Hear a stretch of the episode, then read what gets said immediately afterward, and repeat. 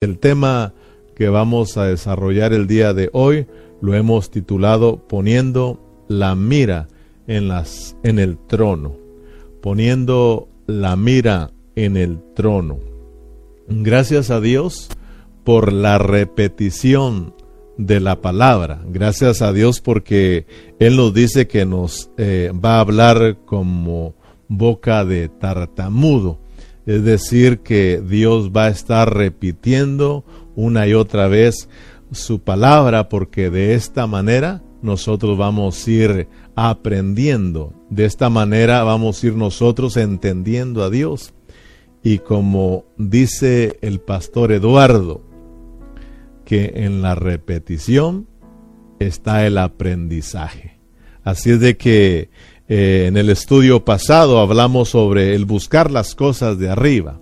Ese fue el tema pasado. Entonces, si alguien no alcanzó a entender lo que son las cosas de arriba, porque nosotros lo hemos leído este verso, ¿verdad?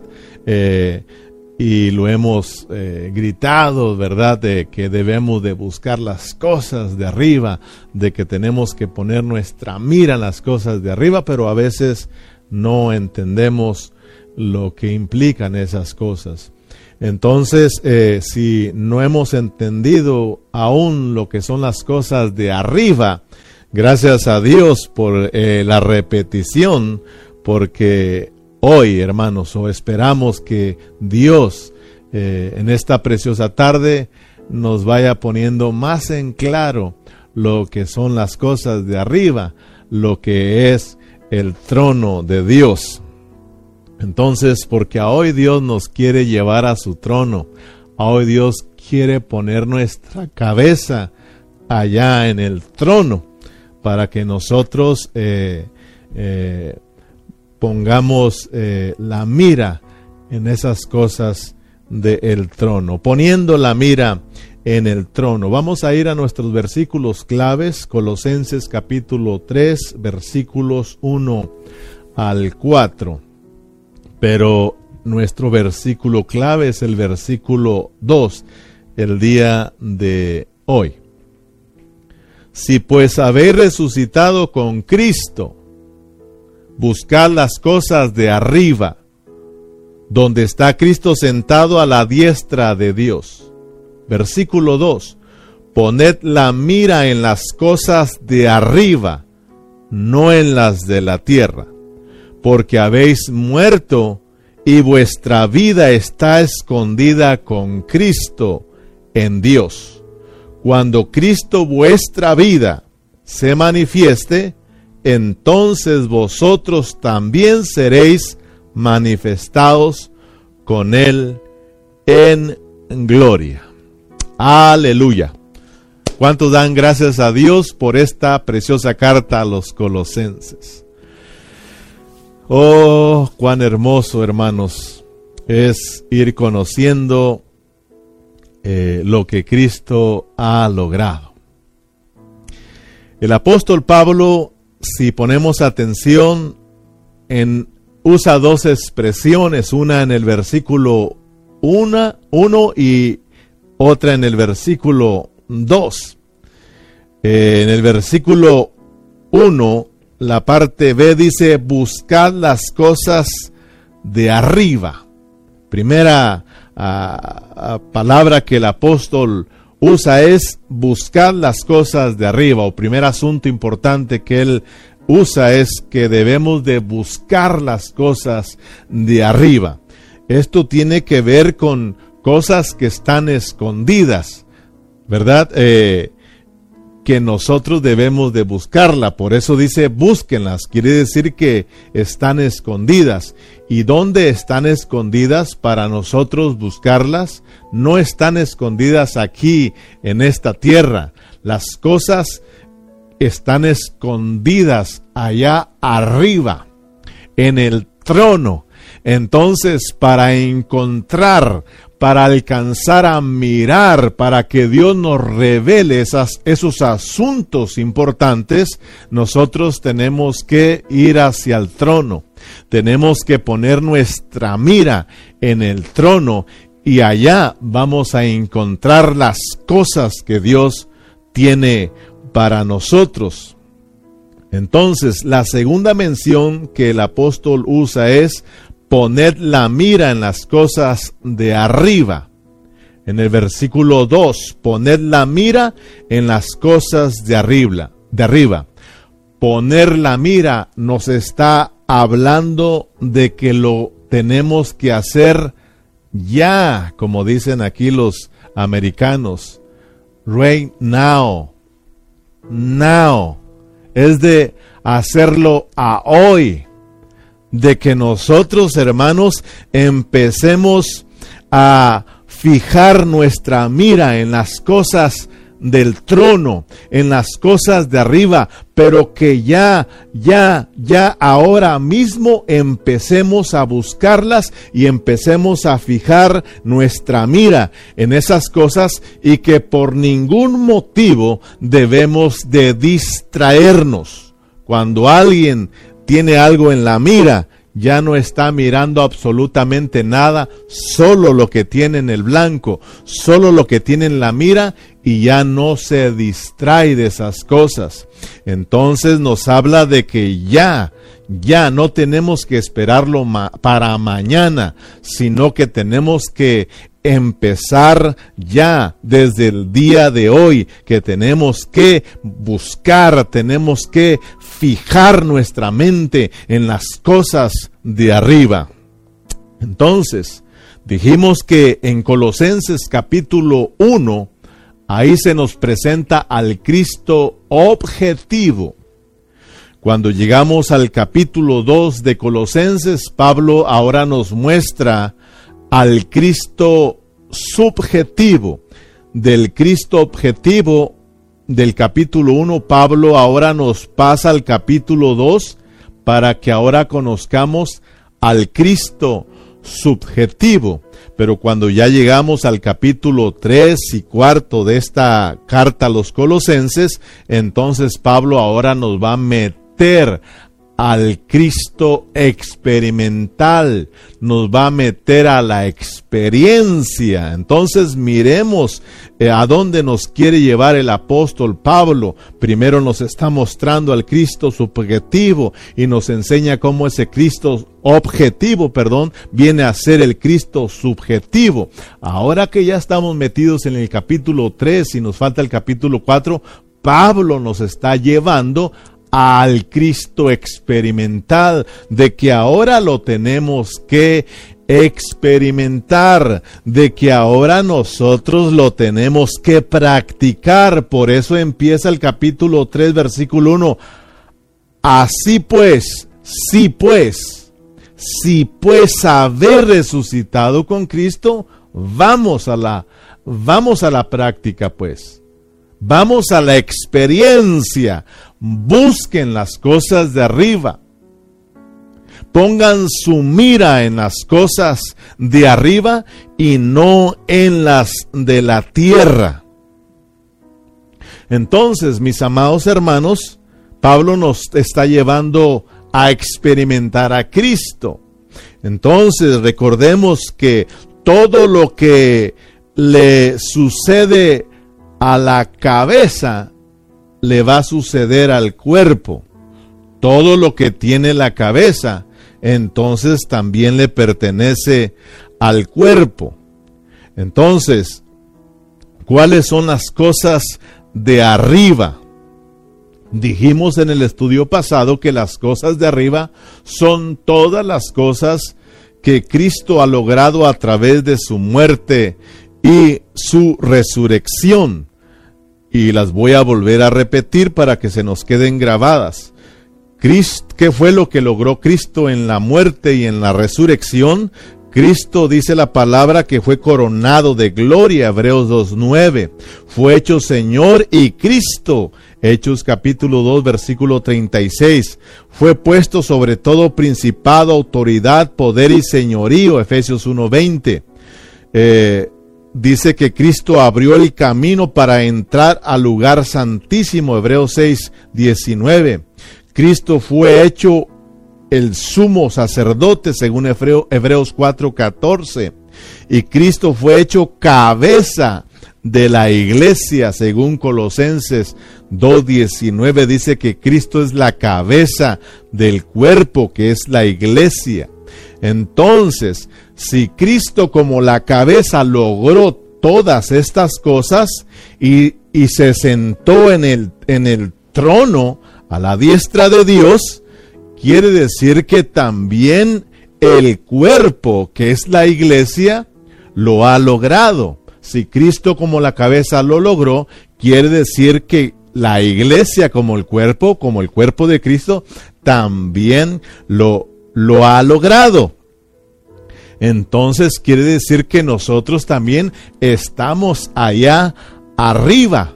La iglesia también es de arriba. Si nosotros, hermanos, no hemos alcanzado a captar las cosas que son de arriba, entonces déjame decírtelo en palabras más sencillas para que lo entiendas. Las cosas de arriba son la iglesia.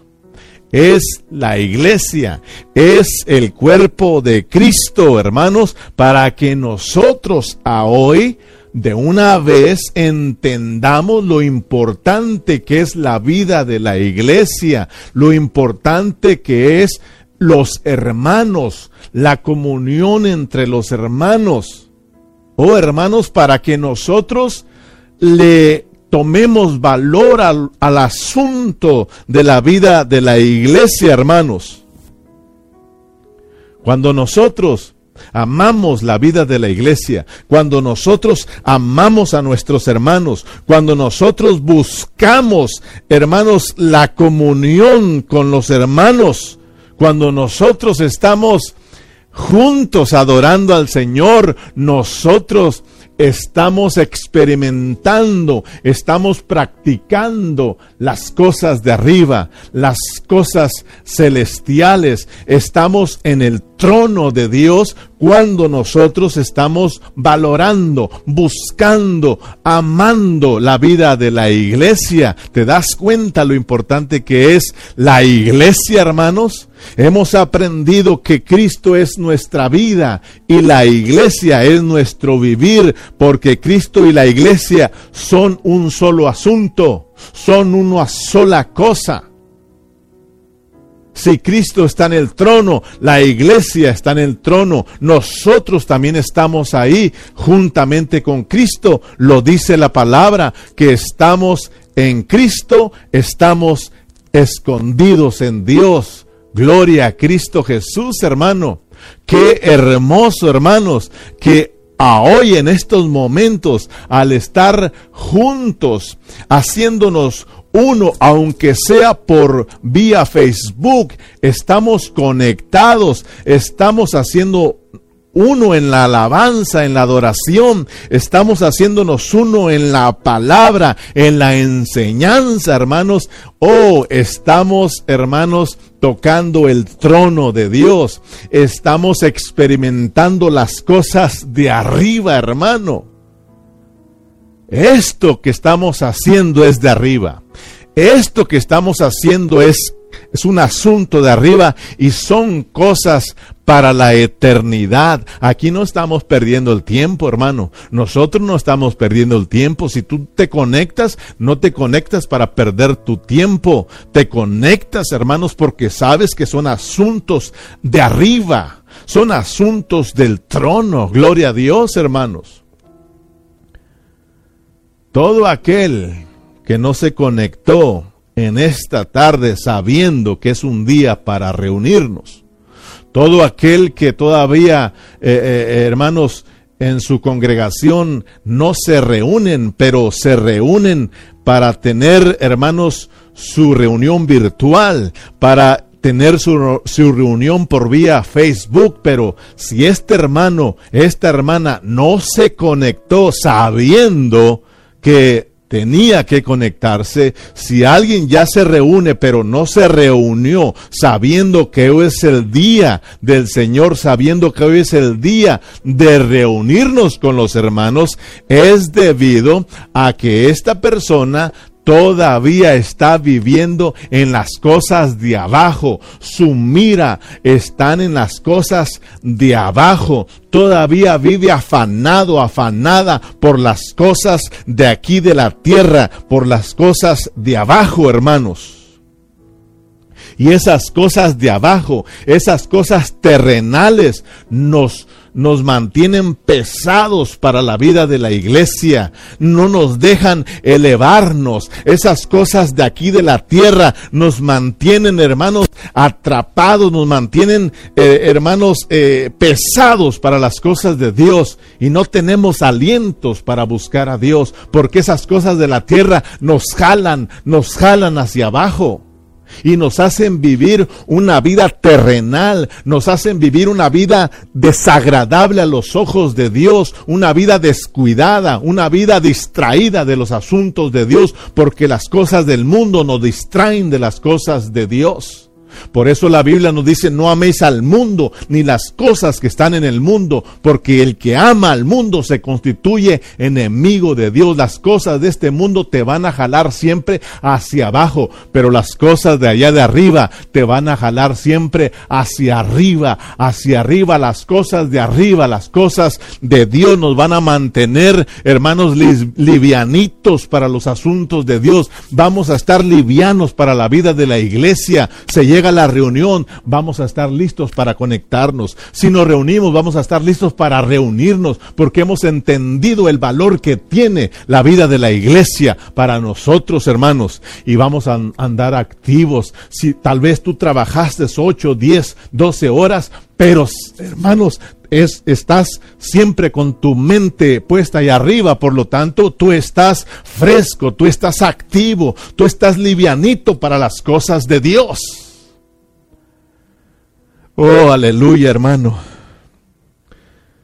Es por eso que Pablo, más, más abajito en el capítulo 3, versículo 5, dice, haced pues morir en vosotros, hermanos, lo terrenal, haced pues morir lo terrenal en vosotros, fornicación, impureza, pasiones desordenadas, malos deseos y avaricia, que es idolatría, porque estas cosas nos mantienen pesados para las cosas de Dios, hermano. Estas cosas nos jalan hacia abajo, nos mantienen lejos del trono. Oh, que Dios nos ayude a poner nuestra cabeza en el trono, que Dios nos ayude a poner nuestra mira en las cosas de arriba, hermanos, para que estas cosas nos eleven, nos lleven a vivir vidas elevadas, vidas activas, hermanos, en las cosas de Dios. Hay hermanos que están pesados para las cosas de Dios. Hay hermanos que están fríos para las cosas de Dios. Y como dijo aquel, prenden el Face y se conectan, pero realmente ponen su celular ahí y están en otras cosas. Y eso es triste, porque ellos se dan cuenta que están experimentando más las cosas de este mundo, de esta tierra, que las cosas de arriba, porque su mira no están las cosas de arriba. Pablo nos está enseñando que si nosotros morimos con Cristo, nosotros también resucitamos con Cristo. Por lo tanto, tenemos que, hermanos, eh, poner la mira en el trono, poner la mira en las cosas de arriba y no en las de la tierra, porque, porque morimos y nuestra vida está escondida con Cristo en Dios. Oh, aleluya. Vamos a Mateo capítulo 6, versículo 9. Vamos a mirar que el Señor Jesucristo, cuando les está enseñando de cómo orar a sus discípulos, él les dice que cuando oren no se les olvide orar por las cosas de arriba. Mateo 6, 9. Vosotros pues oraréis así. Padre nuestro que estás en los cielos, santificado sea tu nombre. Venga tu reino, hágase tu voluntad como en el cielo, así también en la tierra. Perdón. Hay una voluntad en el cielo, dice aquí. Hay una voluntad en el cielo. Y nosotros tenemos que orar para que la voluntad que se lleva a cabo en el cielo también se lleve a cabo aquí en la tierra. Y de acuerdo al Evangelio de Mateo, ¿cuál es la voluntad de Dios allá en el cielo? La voluntad de Dios en, en el Evangelio de Mateo es el reino. Es el reino. Mateo siempre nos va a presentar a Cristo como rey. Por lo tanto, la voluntad de Dios en Mateo es de que se establezca su reino.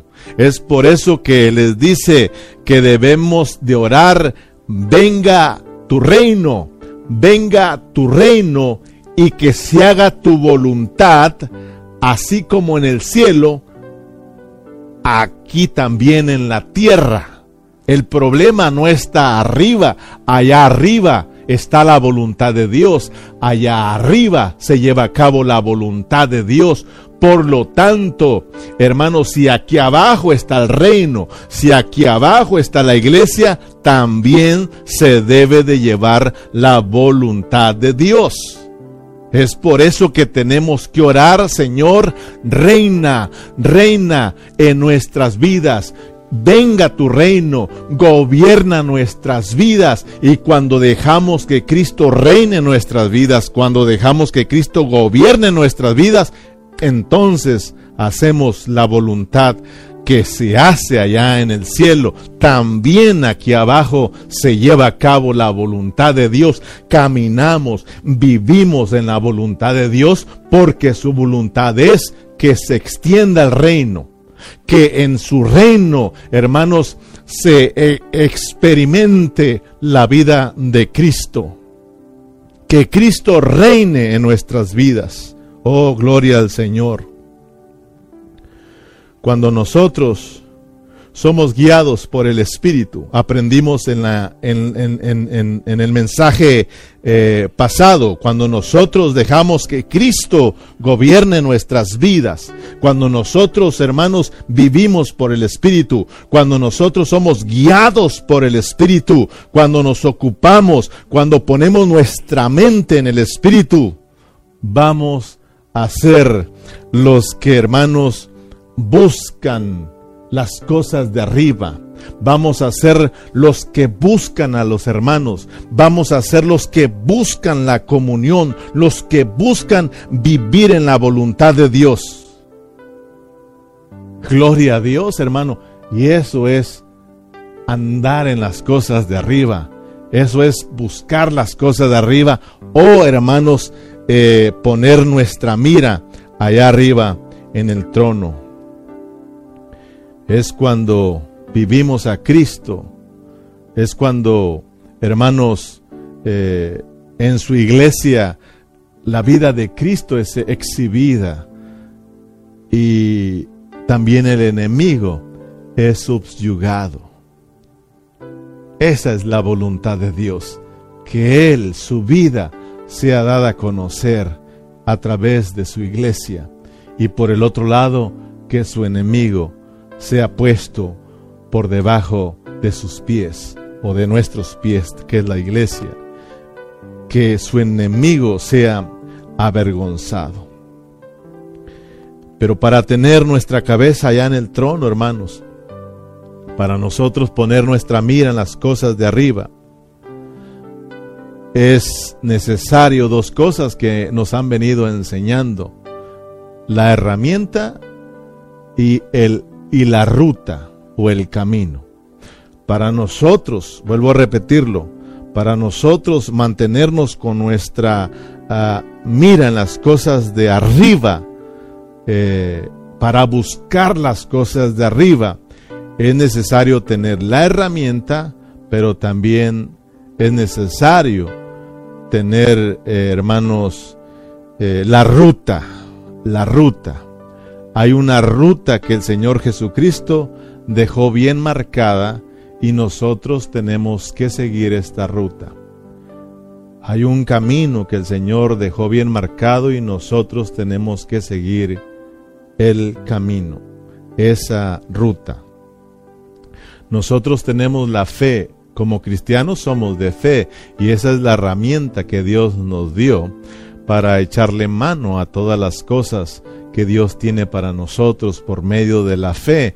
Nosotros podemos recibir todo lo que Cristo es, todo lo que Cristo ha logrado por medio de la fe. Nosotros podemos hacerlas a ah, nuestras, ¿verdad? Y nosotros por medio de la fe podemos agradar a Dios, porque sin fe es imposible agradar a Dios. Nosotros por somos gente de fe. Nosotros dice la palabra que caminamos por fe. Esta es la herramienta. Porque hermanos, nosotros siendo de fe, nosotros siendo cristianos que somos de fe y caminamos por fe, ¿por qué? Se nos es difícil pues buscar las cosas de arriba. Si nosotros tenemos la fe, tenemos la herramienta, ¿por qué seguimos afanados por las cosas de este mundo? ¿Por qué seguimos buscando las cosas de aquí de abajo? ¿Por qué, hermanos? ¿Por qué nos, eh, nos eh, emocionan o nos motivan más las cosas de aquí de abajo? ¿Por qué si somos gente de fe, seguimos siendo tan distraídos de las cosas de, arriba que se nos pasan los días enteros sin buscar a Dios? Gracias a Dios por este día, hermano, porque este es el día del Señor. Gracias a Dios porque hoy, hermanos, es, es, domingo y la mayoría descansamos y ahí estamos buscando al Señor. Pero ¿qué el día de mañana? Que el lunes, que el martes, que el miércoles, qué hacemos durante toda la semana. ¿Cuánto tiempo buscamos al Señor? ¿Cuánto tiempo estamos con el Señor? ¿Qué estamos haciendo por el reino? Te das cuenta que nosotros tenemos la herramienta, pero seguimos afanados por las cosas de este mundo. Seguimos viviendo como que si fuéramos de este mundo. ¿Por qué? Porque tenemos la herramienta, pero nos falta seguir la ruta, hermanos. Nos falta conocer la ruta, nos falta conocer el camino. Y el Señor lo dejó bien marcado. ¿Cuál es la ruta? ¿Cuál es el camino que debemos seguir? Para poder llevarlo a la práctica, a la experiencia realmente, hermano, la ruta es la cruz, la resurrección y el trono. Esa es la ruta, la cruz, la resurrección y entonces llegamos hacia el trono. Fíjate bien, para poder ponerlo a la mira en las cosas del, en el trono, en las cosas de arriba, para poder poner nuestra cabeza en el trono. Primero hay que seguir la ruta y la ruta es la cruz, la muerte y la resurrección. Experimentar la cruz, experimentar la muerte y experimentar la resurrección y entonces llegamos al trono entonces podemos meter nuestra cabeza en el trono. Si hay cruz, si hay cruz, si hay muerte, hay resurrección. Y si hay resurrección, hay trono. Hay trono. Miremos pues cuán importante es cada día experimentar la cruz, como dijo el Señor Jesucristo. Eh, eh, momento, si alguno quiere venir en pos de mí, si alguno quiere seguirme, si alguno quiere estar donde yo esté, Hay una ruta. Niéguese a sí mismo. Tome su cruz cada día y sígame. Porque si hay cruz, va a haber muerte. Y si hay muerte, vamos a experimentar resurrección. Y si hay resurrección, entonces somos elevados hacia arriba. Somos elevados hacia el trono. Ponemos la, la mira en las cosas de arriba. Ponemos nuestra cabeza en el trono. Y entonces nos movemos de acuerdo a la voluntad de Dios. Hermanos, si no hay muerte, si no hay resurrección, no hay una vida en resurrección. Y si no hay una vida en resurrección, no hay trono. No hay trono. Si nosotros como cristianos no llevamos a la práctica, no estamos experimentando cada día la muerte, la cruz, y el vivir una vida en resurrección, hermano, no va a haber trono, no va a haber reino. ¿Sabes lo que va a haber? ¿Sabes lo que va a pasar con nosotros si no estamos experimentando la muerte y la resurrección de Cristo? Lo que va a pasar con nosotros es que vamos a ir al lloro y al crujir de dientes. Y esto es serio, hermano. Esto es serio y debemos de poner atención a esto, porque esto es serio. Cuando hablamos del reino o cuando hablamos del lloro y el crujir de dientes son asuntos muy importantes, muy importantes, muy serios. ¿Qué sucedió en la cruz del Calvario? ¿Qué sucedió en la cruz del Calvario? Dice Pablo que en la cruz del Calvario murió el Señor Jesucristo. Pero no solo murió el Señor Jesucristo, sino que Pablo una y otra vez en sus cartas dice que nosotros también morimos juntamente con Cristo. Dice que fuimos crucificados juntamente con Cristo. Pero no solamente fuimos muertos juntamente con Cristo o, o crucificados juntamente con Cristo. Pablo también aclara en sus cartas y nos dice que también resucitamos juntamente con Cristo. Cuando Cristo resucitó, dice que también nosotros resucitamos con Él para que ahora nosotros vivamos una vida nueva en Cristo Jesús, para que ahora nosotros vivamos a Cristo, para que ahora nosotros vivamos para Cristo, vivamos para las cosas de arriba, no para las cosas de aquí de abajo, vivamos siempre con la mira allá arriba, con la mira en el trono, hermanos, y no en las cosas de la tierra. Es por eso que Pablo a los Corintios, en la segunda carta a los Corintios, capítulo 5, versículo 15, le dice, y por todos murió Cristo, para que los que viven ya no vivan para sí, sino para aquel que murió y resucitó por ellos.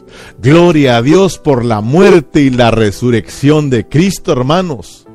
Porque de esa manera nosotros, hermanos, no solamente fuimos trasladados de, de, una vida vieja a una vida nueva, de la muerte a la vida, de las tinieblas a la luz, sino que ahora fuimos puestos en Cristo para experimentar la vida de Cristo, la vida de Cristo, hermanos, para que ahora vivamos a Cristo, para que ahora vivamos ya no nuestra propia vida, sino que vivamos la vida de Cristo. Mateo capítulo 16, vayamos allá para que nos vaya aclarando Dios lo que es poner la mira en las cosas de arriba pero también lo que es poner las cosas, la mira en las cosas de aquí de la tierra, hermanos. ¿Dónde usted tiene puesta su mira? ¿En las cosas de arriba o en las cosas de abajo? Lamentablemente, muchos hermanos, la mayoría de hermanos, tienen su mente, o más bien fija, ¿verdad? O tienen su, su, mira en las cosas de aquí de abajo. Cristianos afanados hasta pasado mañana por las cosas de este mundo. Mateo 16, 21. Después de, desde entonces, comenzó Jesús a declarar a sus discípulos que era necesario ir a Jerusalén y padecer mucho de los ancianos, de los principales sacerdotes y de los escribas y ser muerto y resucitar al tercer día. Entonces Pedro, tomándole aparte, comenzó a reconvenirles, diciendo, Señor, ten compasión de ti. En ninguna manera esto te acontezca. Pero él, volviéndose, dijo a Pedro, Quítate delante de mí, Satanás, me eres tropiezo. Escuchen bien, porque no pones la mira en las cosas de Dios sino en las de los hombres. Entonces Jesús dijo a sus discípulos, si alguno quiere venir en pos de mí, niéguese a sí mismo, tome su cruz y sígame. Esta es la ruta que dejó bien marcada el Señor Jesucristo. Este es el camino que dejó bien marcado el Señor Jesucristo, la cruz, la muerte, porque entonces hay resurrección y si hay resurrección, oh hermano, entonces somos entronados. Pero si no hay cruz, si no hay muerte, no hay resurrección, destronados. No hay trono. Y entonces viene viene el castigo.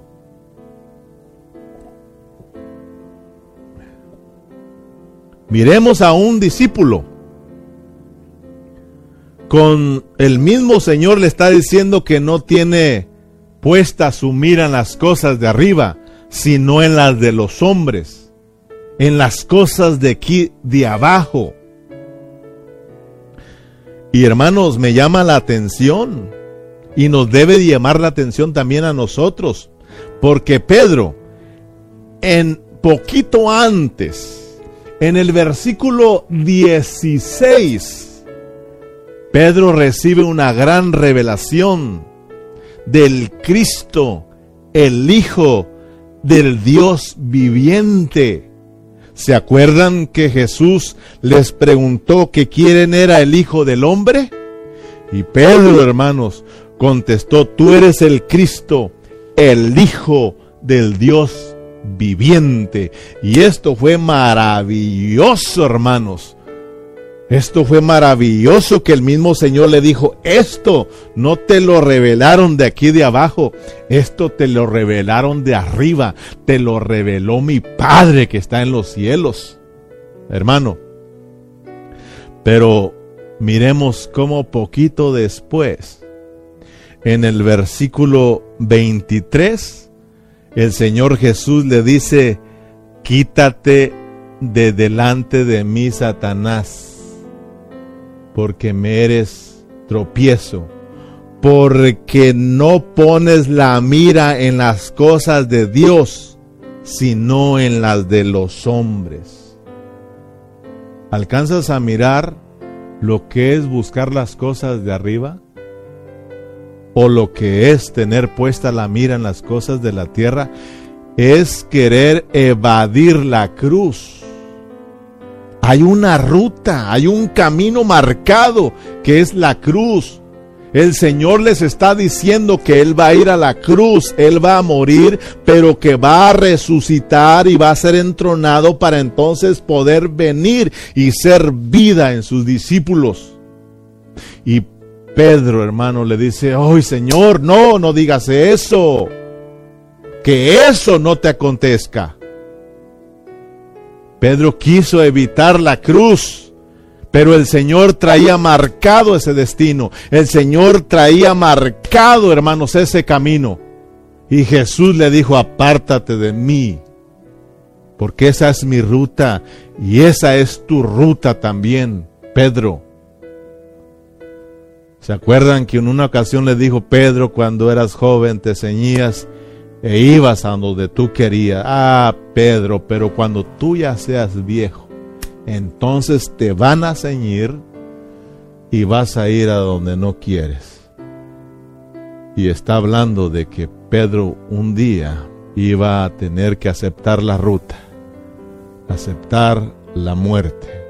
Y nosotros conocemos la historia de este gran hombre el apóstol Pedro, un hombre que murió a causa de Cristo, a causa del Evangelio. Pero bien, estamos mirando pues que hay una ruta marcada y es la cruz. Si hay cruz, hay muerte y si hay muerte hay resurrección. Y si hay resurrección, entonces hay trono. Entonces, si nosotros, hermanos, mire, nosotros podemos estar aquí recibiendo revelación. Gloria a Dios, hermano. Estamos en un lugar donde Dios nos está revelando su palabra, pero podemos nosotros estar recibiendo revelación y mañana poner la mira en las cosas de abajo y, y ser un estorbo, hermanos ser, eh, eh, hermano, eh, de los que de los que se acercan y Señor, aquí estamos y el Señor te diga, apártate de mí, Satanás. Porque el Señor conoce nuestra vida, hermano. El Señor conoce nuestros corazones, el Señor conoce tu vida, el Señor conoce cómo está tu relación con Él. Si verdaderamente tienes tu tu mira puesta en las cosas de arriba, si verdaderamente estamos buscando las cosas de allá de arriba, o si realmente estamos viviendo como terrenales, si estamos con nuestra mira en las cosas de los hombres. El Señor no lo podemos engañar. Y tú mismo, yo mismo sé que cuando nosotros nos presentamos, el Señor nos diga, apártate de mí, Satanás. Porque no pones la mira en las cosas de arriba, en las cosas de Dios, sino en las de los hombres, en las cosas de aquí de abajo. Que Dios nos ayude, mis amados hermanos, a buscar las cosas de arriba, a poner nuestra mira en las cosas de arriba, en el trono. Apocalipsis capítulo 3, versículo 21. Si nosotros evitamos la cruz, hermano, si nosotros no estamos experimentando la muerte de Cristo día con día, no estamos experimentando una vida en resurrección. Y si nosotros no vivimos una vida en resurrección, no hay trono, no hay reino. Te decía lo que va a venir sobre nosotros, oh hermanos es un horrendo juicio de Dios, castigo de Dios, lloro y crujer de dientes, hermano. Y cuando nosotros hablamos del lloro y el crujir de dientes, eso nos debe de asustar, hermanos. Mire lo que dice Apocalipsis capítulo 3 versículo 21. Al que venciere, al que venciere, le daré que se siente conmigo en mi trono, así como yo he vencido y me he sentado con mi Padre en su trono. El que tiene oído, oiga lo que el Espíritu dice a las iglesias. Oh hermanos, si nosotros, al que venciere, al que venciere, que vamos a vencer, le está hablando a la iglesia de la Odisea que tiene que vencer, hermanos, toda esa degradación que se está viviendo. ¿Qué va a vencer la iglesia en los colosenses? Toda la degradación y todas las distracciones que se están viviendo. Los colosenses están siendo distraídos por las cosas de aquí de abajo, por las cosas de los hombres, por las cosas del mundo.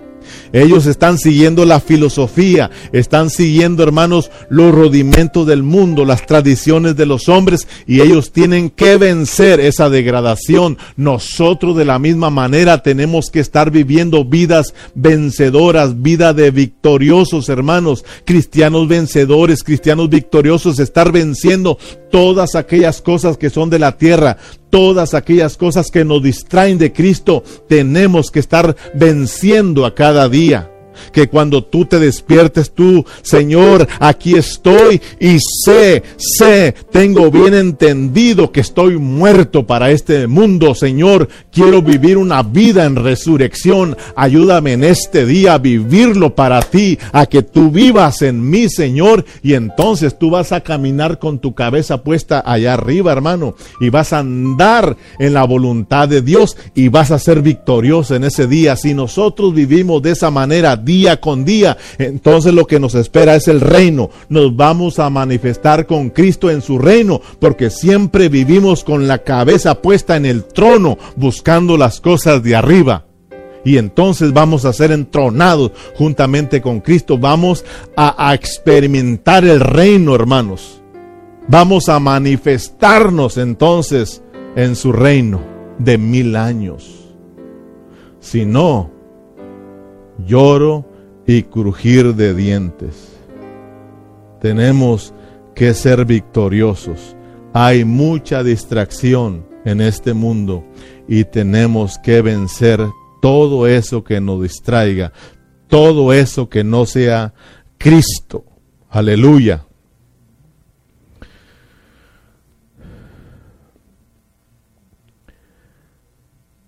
¿Cuál es el lloro y el crujir de dientes?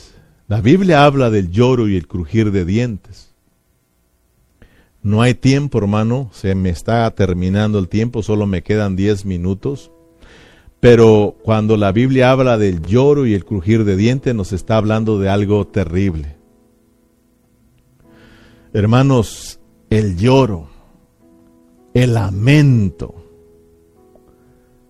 va a ser, hermanos, de que nosotros, por ser cabezones, por ser, ciegos, sordos y tercos, por poder vivir la vida de Cristo, por haber solo dicho, Señor, aquí estoy, gobierna mi vida, Señor, me rindo a ti, Señor, aquí estoy, tómame, Señor, solo por no habernos dispuesto, solo por estar distraídos con las cosas del mundo, solo por estar ocupados en las cosas de este mundo, nosotros vamos a ir a la disciplina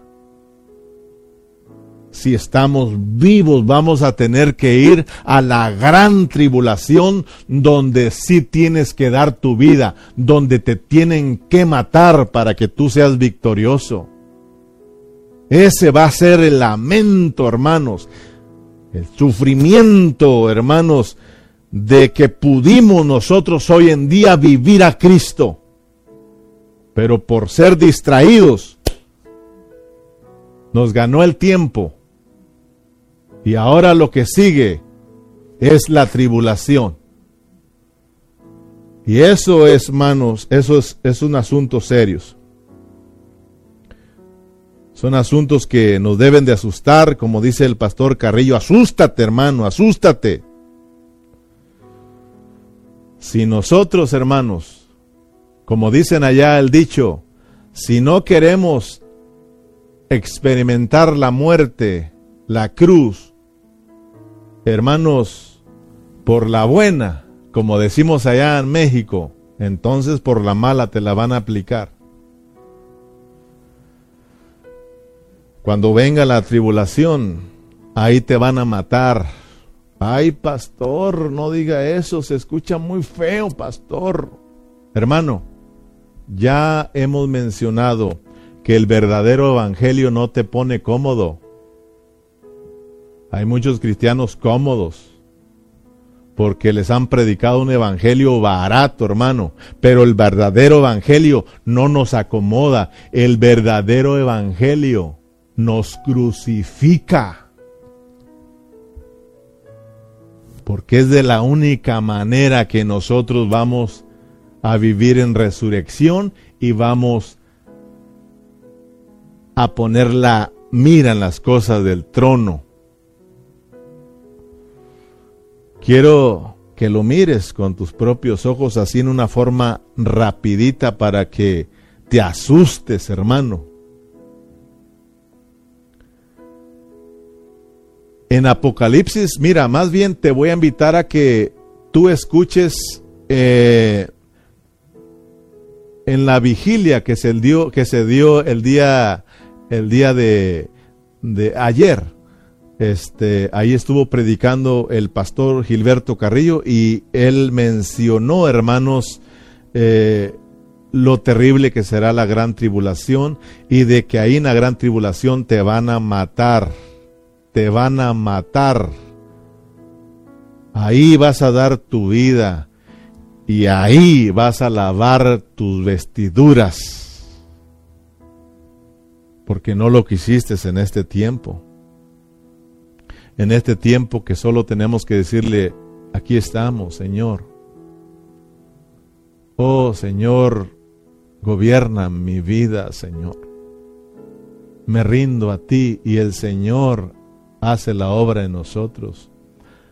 Allá, hermano, oh, en la tribulación, ahí Dios da la orden que te maten. Ay, pastor, ya le dije que no hable de esa manera. Lo siento, hermano. Lo siento, es lo que dice la palabra y rápidamente así te lo voy a mostrar para que no te quedes ahí si será cierto o no será cierto. Pero tú ya lo has leído en Apocalipsis capítulo 12, ahí nos han enseñado eh, que ahí tenemos al hijo varón. Ahí tenemos al hijo varón que es arrebatado al trono. Este hijo varón son todos aquellos que han dado, que han, que han, que han muerto por causa de Cristo. Dieron su vida hasta la muerte. Fueron mártires, hermano. Ellos, ellos son el hijo varón y ellos son arrebatados al trono, mira bien, son arrebatados cuando Cristo ya está a punto de descender, cuando Cristo se pone de pie, ahí le llegan, hermanos, el Hijo varón, qué bendición, hermanos. Así de que si te matan por Cristo, gloria a Dios, formas parte del Hijo varón. Pero en el capítulo 14, cuando llegamos al capítulo 14 de Apocalipsis, ahí tenemos eh, a las primicias, a los 144 mil como primicias que también son arrebatados, pero estos son llevados al monte Sión. Cristo ya, ya bajó, ya empezó a bajar. El rapto no es como, hermanos, la mayoría de cristianos eh, lo, lo, lo, lo, cree que es solo un evento, nos vamos con Cristo y nos vamos con Cristo. No, no, esto no es así de fácil. Cristo se pone de pie para empezar a descender y se pone de pie y empieza el rapto. Le llegan, hermanos, el hijo varón, después desciende al monte Sión y le llegan los primeros frutos, aquellos que crecieron primero, aquellos que se dejaron transformar a aquellos que se les formó Cristo, aquellos que vivieron crucificados y vivieron una vida en resurrección. Estos serán primicias para Dios, hermano. Y ellos son arrebatados al monte Sión y ahí se encuentran con el Señor. Pero mira, hermanos, cuando llegamos al capítulo 14, ahí mismo del versículo 14, Aquí tenemos a los que son arrebatados de entre la tribulación. Pero ese arrebatamiento no es que te agarran y te llevan, sino es que te tienen que matar. Dios mismo da la orden de que te maten para que seas victorioso. O sea, de que hay una ruta marcada, la cruz, la muerte, es inevitable, hermano. Si tú lees conmigo 14, 14, Apocalipsis 14, 14 y vámonos porque el tiempo se me acabó. Miré aquí una nube blanca y sobre la nube eh, uno, sentado semejante al Hijo del Hombre, como dijo Carrillo, miren bien, miré aquí una nube blanca. ¿Y qué es lo que espera la iglesia, la mayoría de cristianos? En una nube blanca Cristo volverá, ¿verdad? Y con poder y gloria nos levantará. Oh hermanos, si supieran lo que va a pasar ahí, no lo cantaran, sino que se arrepintieran, hermanos. Miré aquí eh, una nube blanca y sobre la nube uno sentado semejante al Hijo del Hombre que tenía en la cabeza una corona de oro y en la mano una hoz aguda y el y del templo salía otro ángel clamando a gran voz al que estaba sentado sobre la nube, mete tu hoz y ciega porque la hora de cegar ha llegado, pues la mies de la tierra está madura, y el que estaba sentado sobre la nube metió su hoz en la tierra, y la tierra fue cegada. Oh hermanos, ¿qué significa meter la hoz? Meter la hoz es jalar, es arrancar, es quitar la vida, hermano. Oh, hermanos, esto, esto es, esto es serio. Arrancar, meter la hoz, arrancar, estirar, tiene que ver con que Dios da la orden de que te tienen que matar para que seas vencedor. Oh, hermano, esto es serio. El profeta Isaías lo declaró que en un día te iban a hacer crecer. Como no quisiste crecer en este tiempo, entonces allá, hermano, cuando estés por la tribulación en un momento, en un día, hermanos, te estirarán, te arrancarán para que tú des la medida y pueda ser victorioso, hermano. Oh.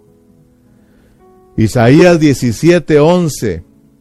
El día que la plan, el día que la plantes, el día que la plantes, ese día la harás crecer y harás que su simiente brote de mañana, pero la cosecha será arrebatada en el día de la angustia. Mira bien, la cosecha será arrebatada en el día de la angustia y del dolor desesperado. Oh hermanos,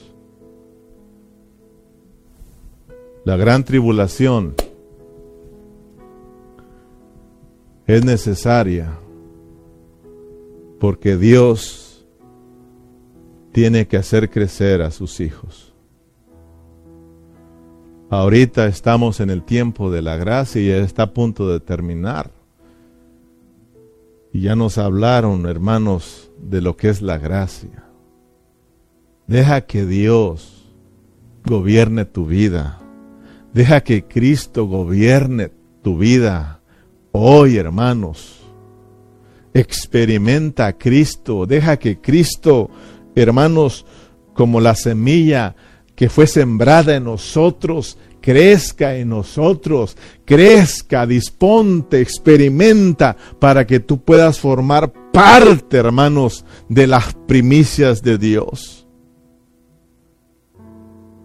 Para que seamos victoriosos y en vez de castigo, en vez de lloro, seamos recompensados con el reino con las bodas del Cordero. Oh hermanos, regresemos al trono para ir sobre el final.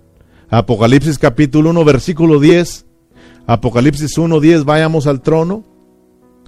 Yo estaba en el Espíritu en el día del Señor y oí detrás de mí una gran voz como de trompeta que decía, yo soy el alfa y la omega, el primero y el último. Escribe Escribe en un libro lo que ves y envíalo a las siete iglesias que están en Asia, Éfeso, Mirna, Pérgamo, Tiatira, Sardis, Filadelfia y la Odisea.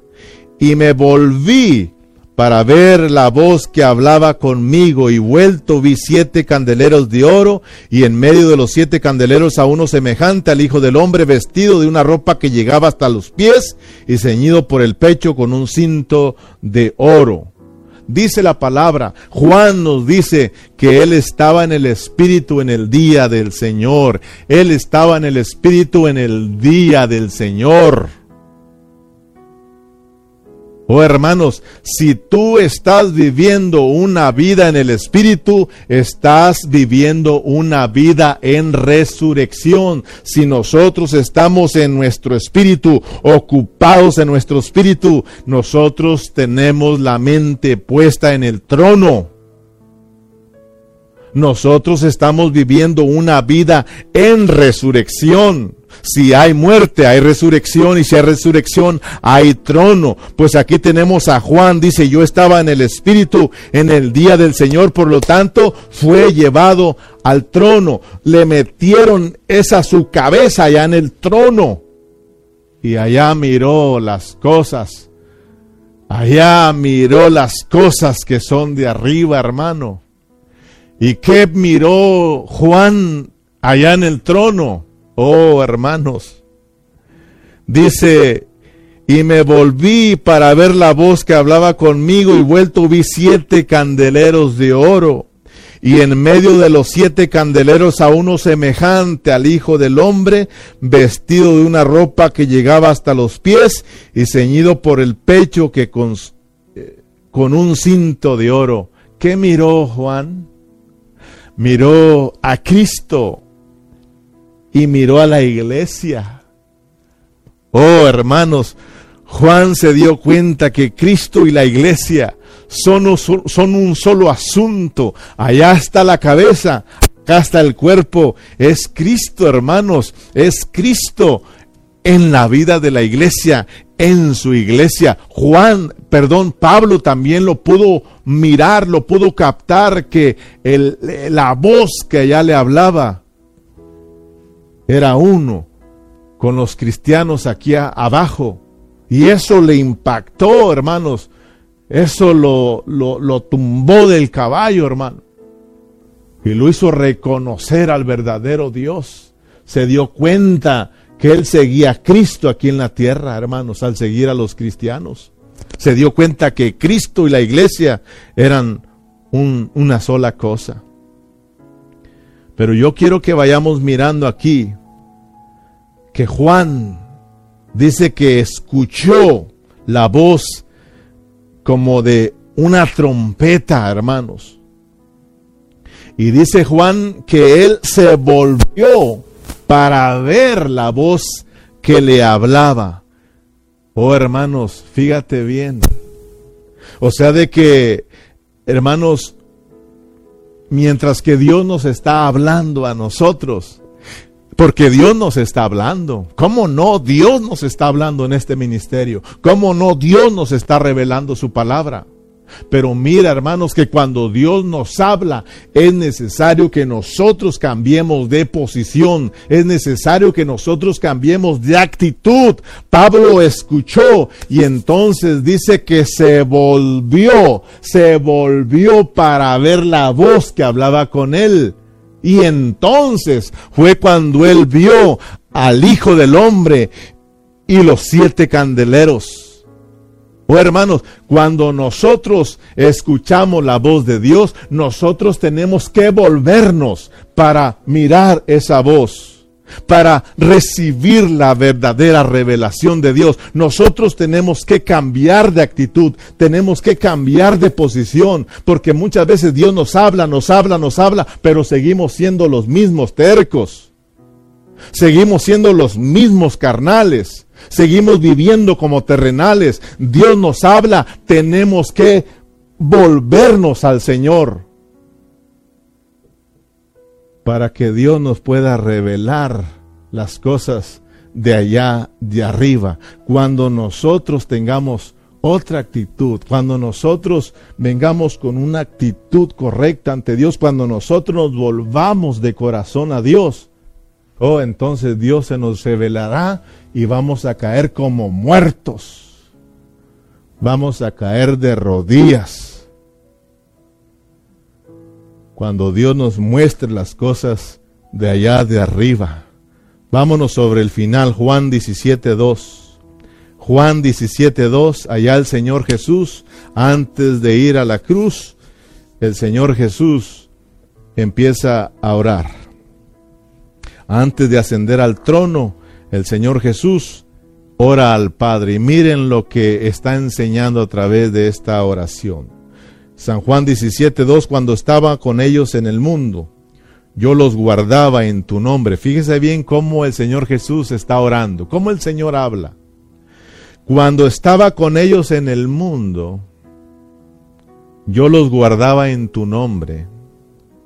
Y los que me diste yo los guardé y ninguno de ellos se perdió, sino el hijo de perdición, para que la escritura se cumpliese. Pero ahora voy a ti y hablo esto en el mundo para que tengan mi gozo cumplido en sí mismos. Yo les ha dado tu palabra y el mundo los aborreció porque no son del mundo, tampoco yo soy del mundo. Miren la oración del Señor Jesús. Cuando yo estaba en el mundo, y entonces los discípulos al escucharlo dicen, ¿cómo es eso? Si Él está aquí con nosotros, ¿cómo está diciendo cuando estaba en el mundo? ¿Te das cuenta lo que está diciendo el Señor Jesucristo? Si tú miras el versículo 1, dice que Él levantó sus ojos allá arriba, hermano. Porque Cristo siempre estuvo caminando con la cabeza puesta en el trono. Aunque Jesús estuvo aquí en la tierra, Él no caminó de acuerdo a la tierra. Él no caminó con su mira puesta en las tierras, en la tierra. El Señor Jesús siempre caminó con su mira puesta en las cosas de arriba, con su cabeza puesta en el trono y nada lo distrajo. Querían venir, vinieron las distracciones, enfrentó las distracciones, pero Él nunca, Él nunca fue distraído venció todas distracciones, porque Él siempre vivió experimentando la muerte y la resurrección. Por eso siempre vivió con su cabeza puesta en el trono. Entonces, hermanos, lo que les está diciendo el Señor Jesucristo a través de la oración, lo que les está mostrando es de que ellos, aunque están en esta tierra, ellos no son de esta tierra, sino que ellos también son, son de arriba y que tienen que vivir con la cabeza puesta en el trono, que ellos también lo pueden lograr. Por eso les dice, Padre, ellos no son del mundo. Les está diciendo, escuchen, ustedes no son del mundo. Están aquí, pero no son del mundo. Ustedes son de arriba. Están aquí solo para cumplir un propósito. Y luego regresamos de donde salimos. Nosotros salimos de allá de arriba. Venimos. Nos perdimos. Dios nos encontró, dice la palabra, nos trajo para que volvamos hacia Él.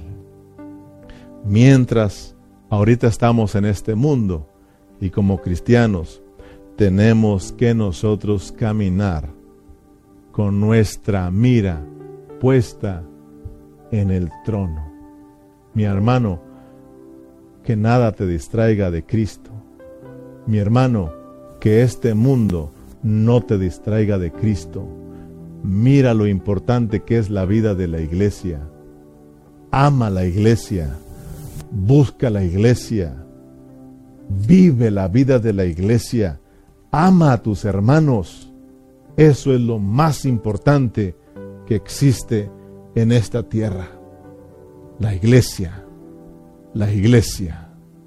Oh hermanos, espero que en esta tarde Dios haya bendecido tu vida y que Dios te haya puesto más en claro lo que son las cosas de arriba. Padre Celestial, muchas gracias por tu bendita palabra. Gracias porque nos, has mostrado una vez más lo importante que es poner la mira en las cosas de arriba. Y poner la mira significa que no debemos de buscar, que no debemos eh, poner nuestros ojos en otras cosas, que no tenemos que ser distraídos por nada del mundo, porque nosotros somos de arriba. Señor, bendiga a mis hermanos y que ellos vivan una vida victoriosa, que ellos vivan tu vida, Señor, que ellos cada día estén experimentando, que estemos experimentando la cruz, la muerte, porque entonces vamos a experimentar la resurrección y entonces vamos a estar en el trono, vamos a caminar de acuerdo a la voluntad que se lleva allá en el trono. Gracias, Señor, por tu palabra, Señor, captúranos cada día, Señor, y atráenos a ti, Señor. Muchas gracias por esta preciosa palabra. Gracias por mis hermanos que estuvieron conectados. Los bendecimos en tu nombre. Amén y amén.